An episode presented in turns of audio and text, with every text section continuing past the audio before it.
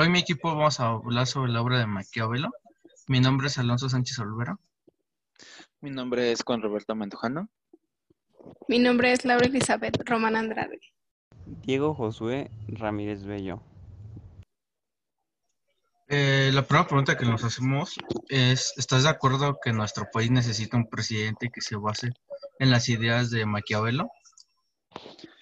Bueno, pues por mi parte sí estaría bien, porque en la obra de Maquiavelo el príncipe nos está hablando o nos está relatando de cómo ser un buen gobernante o un buen presidente, si te das en cuenta. Eso sí, son las ideas que podemos tomar en base de lo que dice Maquiavelo. En un futuro, las puede, si algún presidente tiene o tiene o puede ver esto, la obra, se va a dar cuenta de que nuestro país no es una potencia mundial, porque en realidad nuestro país es corrupto. Y lo que nos dice Maquiavelo es de que podemos hacer una potencia muy grande, pero si nos basamos casi en sus ideas. Es que bueno, te das cuenta, en las ideas de Maquiavelo nos trata de, nos trata de ver cómo hacer un gobierno que, o un país que sea de primer mundo, o por lo menos que sea de, de segundo mundo. Exactamente, ahí nos basa de cómo puede ser el presidente perfecto aquí en México. Y si te das cuenta, en la obra nos relata de, de la forma de cómo una, una persona debe de gobernar. Desde el punto desde cómo tiene que ser elegida a cómo tiene que gobernar. Exactamente. ¿Y tú qué opinas, Elizabeth?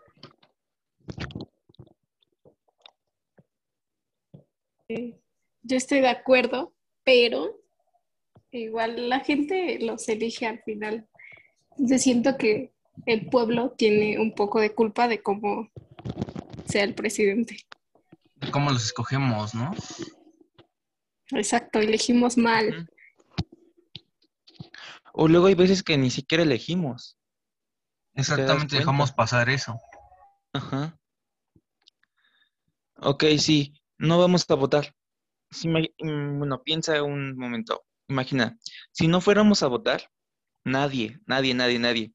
¿Cómo se elegiría el presidente?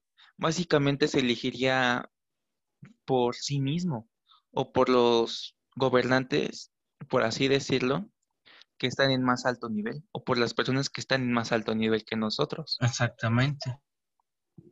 Pero aquí somos tan inconscientes de que de repente dejamos pasar eso, ese día de la votación. ¿Y qué pasa después de que estamos enojados de que, ah, ¿por qué, se le, ¿por qué él es el presidente? Ahí desde un principio nosotros tuvimos que ir a votar y saber a quién escoger.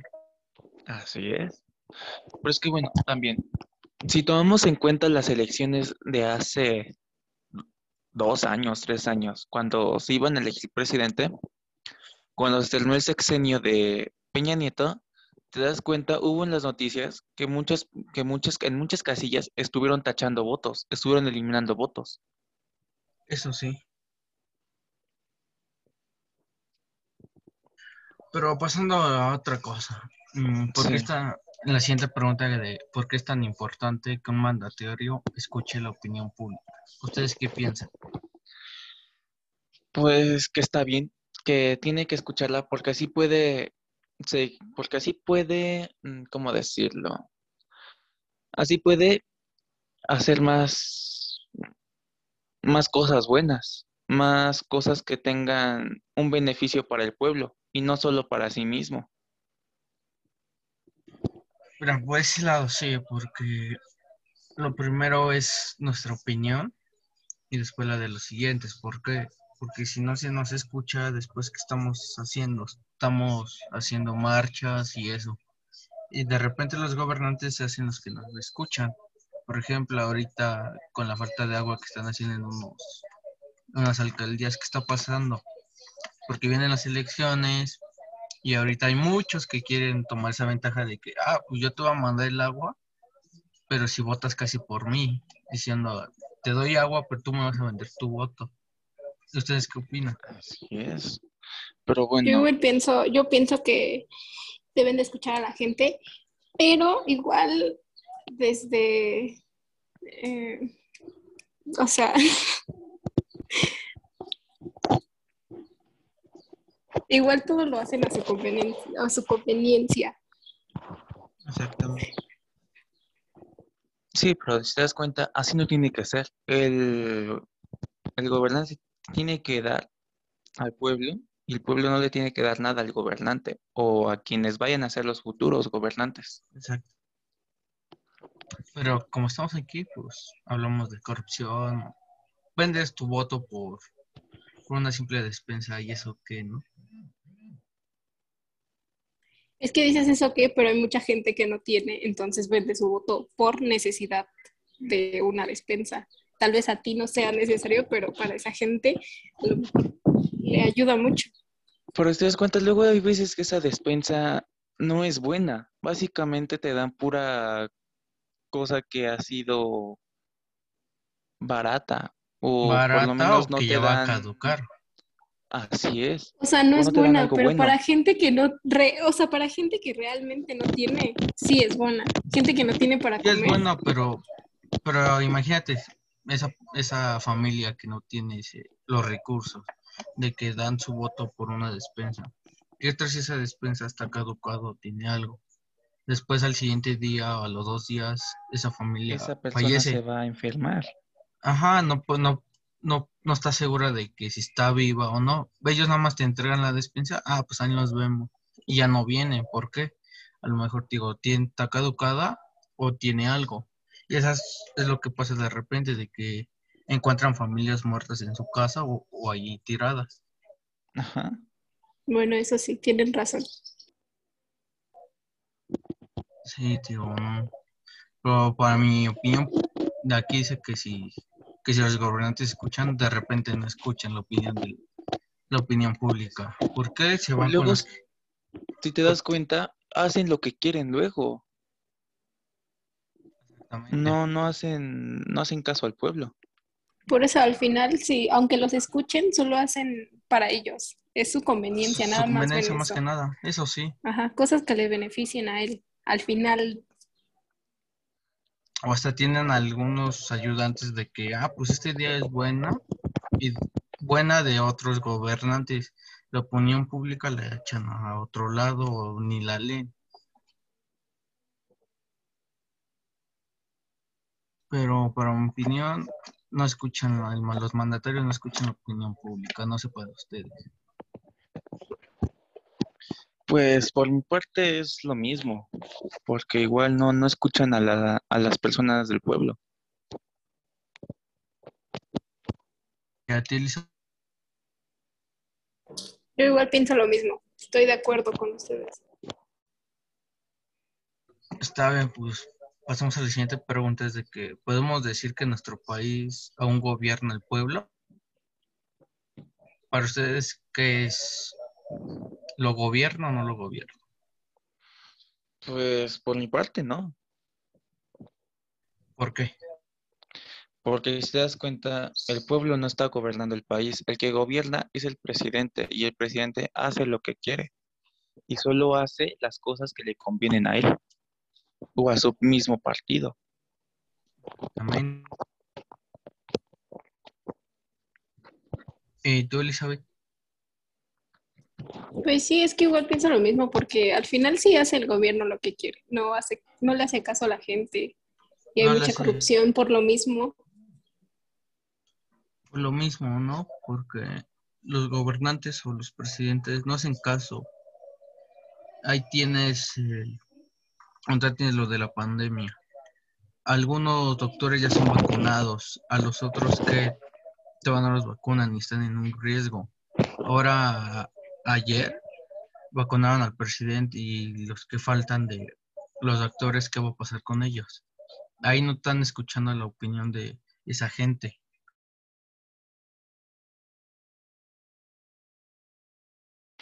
Pues bueno, en sí, si te das cuenta, a los doctores aún no los han terminado de vacunar y todavía faltan demasiados doctores, demasiados abuelos y, y así van a se, se van a seguir a con otras personas, como por ejemplo los maestros en este caso. Exactamente.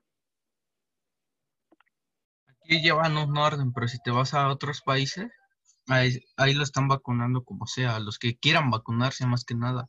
En Estados Unidos parejo. Puedes ir a, puedes irte a, vacunar y no pasa nada. Aquí te tienes que esperar casi cuatro meses para que te toque, o hasta un año ya por decirlo. Te dicen que vienen los de 50, 60 años, pero todavía no tienen fecha. Y los que, los abuelos de, o los, las personas adultas de 60 años, todavía no reciben su segunda dosis. La primera ya, pero la segunda, ¿para cuándo? Como tal, el presidente le dieron. De hecho, ya los están vacunando. A los a la segunda dosis ya le están poniendo. Pero si te das cuenta, aquí en la Ciudad de México todavía no. Pues si te vas a otro estado, sí. Pero en la Ciudad de México, que es. una No, sí, la Ciudad de México, claro que sí la están poniendo ya. eh, Ya la están una- poniendo. Pero dime una alcaldía donde se está haciendo eso. En Coyoacán, mi abuelita se fue a vacunar. Mi tía ya tiene la segunda dosis también. Ya le están poniendo. Pero a los demás, si va a ser Ah, de. bueno, pero es que van por alcaldí- a- No, yo-. Pero Yo bueno, lo si te das entiendo que cuenta, van. más bien van por let- la primera letra del apellido. Ajá, sí, pero por ejemplo, donde yo vivo, hay muchas personas que tienen la, el apellido que comience con A y todavía no las llaman para su segunda dosis. Entonces, ¿de qué, qué chiste tiene de que si te, si te están poniendo una, la siguiente todavía no?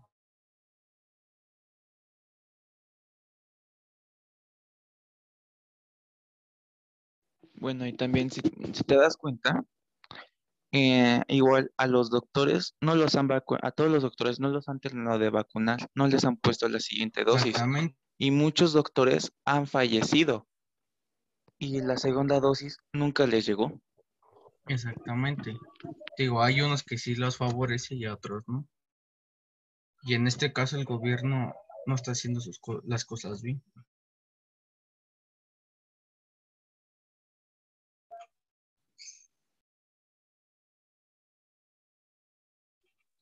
¿Qué pueden Es que igual el pueblo, el, mira, el gobierno no hace las cosas bien y el pueblo no hace nada para que se hagan bien las cosas. Entonces, el presidente y el pueblo tienen la culpa. No hacen nada ninguno de los dos. Por ese lado, sí.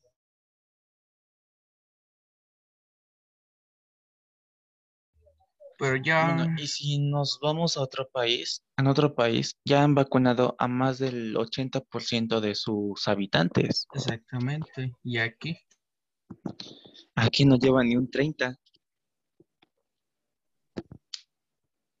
si te das cuenta, hay un favoritismo. De que Sí. primero esto, después los otros. Y así sucesivamente. Así es. Pero aquí pues, comienza la pregunta de que si nuestro país lo gobierna el pueblo, pues no, yo digo que no, que el gobierno todavía no hace sus cosas sí, pero a su conveniencia, no a lo, no a la opinión pública. Pues en el pasado sí gobernaba, sí gobernaba el pueblo, pero ahora ya no. Exactamente. En estos tiempos ya no.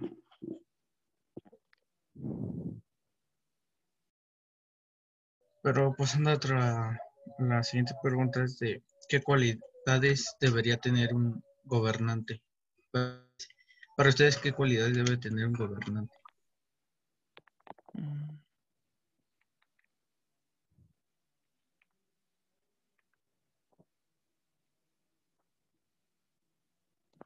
Bueno, en primera, que sepa las formas de cómo puede gobernar. Eso sí. Y si hay una guerra, por ejemplo, que sepa cómo defenderse. Porque hay unas personas que son inofensas y no tienen esa capacidad de defenderse por sí solas. Así es. Pero a ti, Eli- Elizabeth, ¿cuáles, qué cualidades debe tener un gobernante para Eh, ti? eh, que sepa liderar bien al pueblo para que todo sea justo para todos, no solo para una parte de él. Bueno, y también te das cuenta que el gobierno también sea personal, monárquico, concentrado y absoluto. Si te das cuenta, esas serían las tres, las las, un- una de las ideas principales para que el gobier- el gobernante sepa gobernar. Si te das cuenta. Eso sí. Pero digo, pues, mis cualidades de igual debe tener liderazgo en sí mismo. Es saber las consecuencias que están pasando en el país y no hacerlas a un lado. Y lo principal es de que no haya tanta corrupción como la conocemos hoy en día. Así es.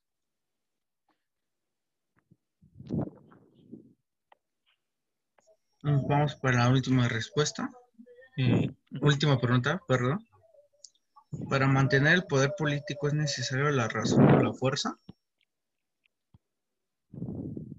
¿Ustedes qué opinan? Pues yo pensaría que, yo opinaría que es necesario las dos cosas, porque bueno, si no tienes razón, nada más vas a tener fuerza, pero es necesario las dos para tener un, gobi- un gobierno estable y y bien equilibrado. Exactamente, igual para mí debe tener las dos, porque por ejemplo si tienes la fuerza, nunca vas a tener la razón de lo que vais a decir, o al revés, tienes la razón pero no la fuerza de decirlo. ¿Y para ti, Elizabeth? Yo opino que igual lo mismo, pero muchos usan su poder y se quedan ahí. No sé si me entiendan ahí. Te refieres, bueno, como Maduro, ¿no? También, porque él usa la fuerza para gobernar. Exacto. O sea, en muchas cosas no tiene razón y no piensa lo que hace, pero igual por su poder sigue ahí. Eso sí, ¿eh?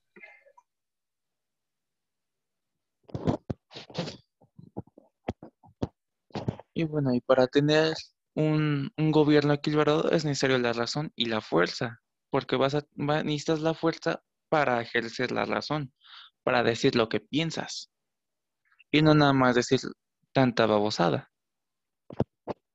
Exactamente.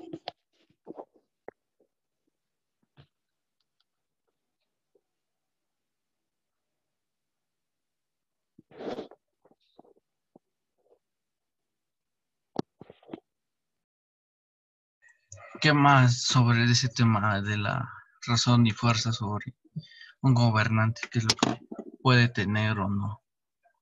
Pero para mí tiene, debe de tener las dos cualidades. Porque si no tienes una, ¿para qué te sirve la otra, no?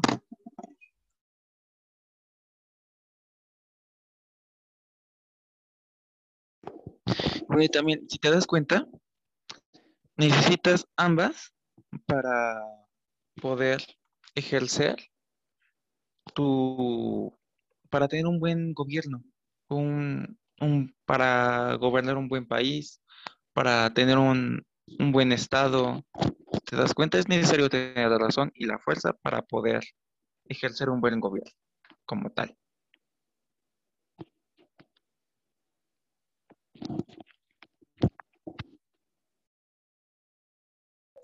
Sí, pero pues, acabando, pues, una frase de Maquiavelo es de no puede haber grandes dificultades cuando abunda la buena voluntad. De la lectura yo entendí que Maquiavélico habla sobre su filosofía, que para él el ser odiado y el odiar es un pecado, pero que en México para crecer y triunfar tienes que ser odiado, y principalmente con los políticos, porque se creen virreyes. Y esto sería todo por hoy. Esperamos que les guste este, este capítulo de Maquiavelo sobre su obra, El Príncipe. Y nos vemos en el siguiente capítulo. Hasta luego.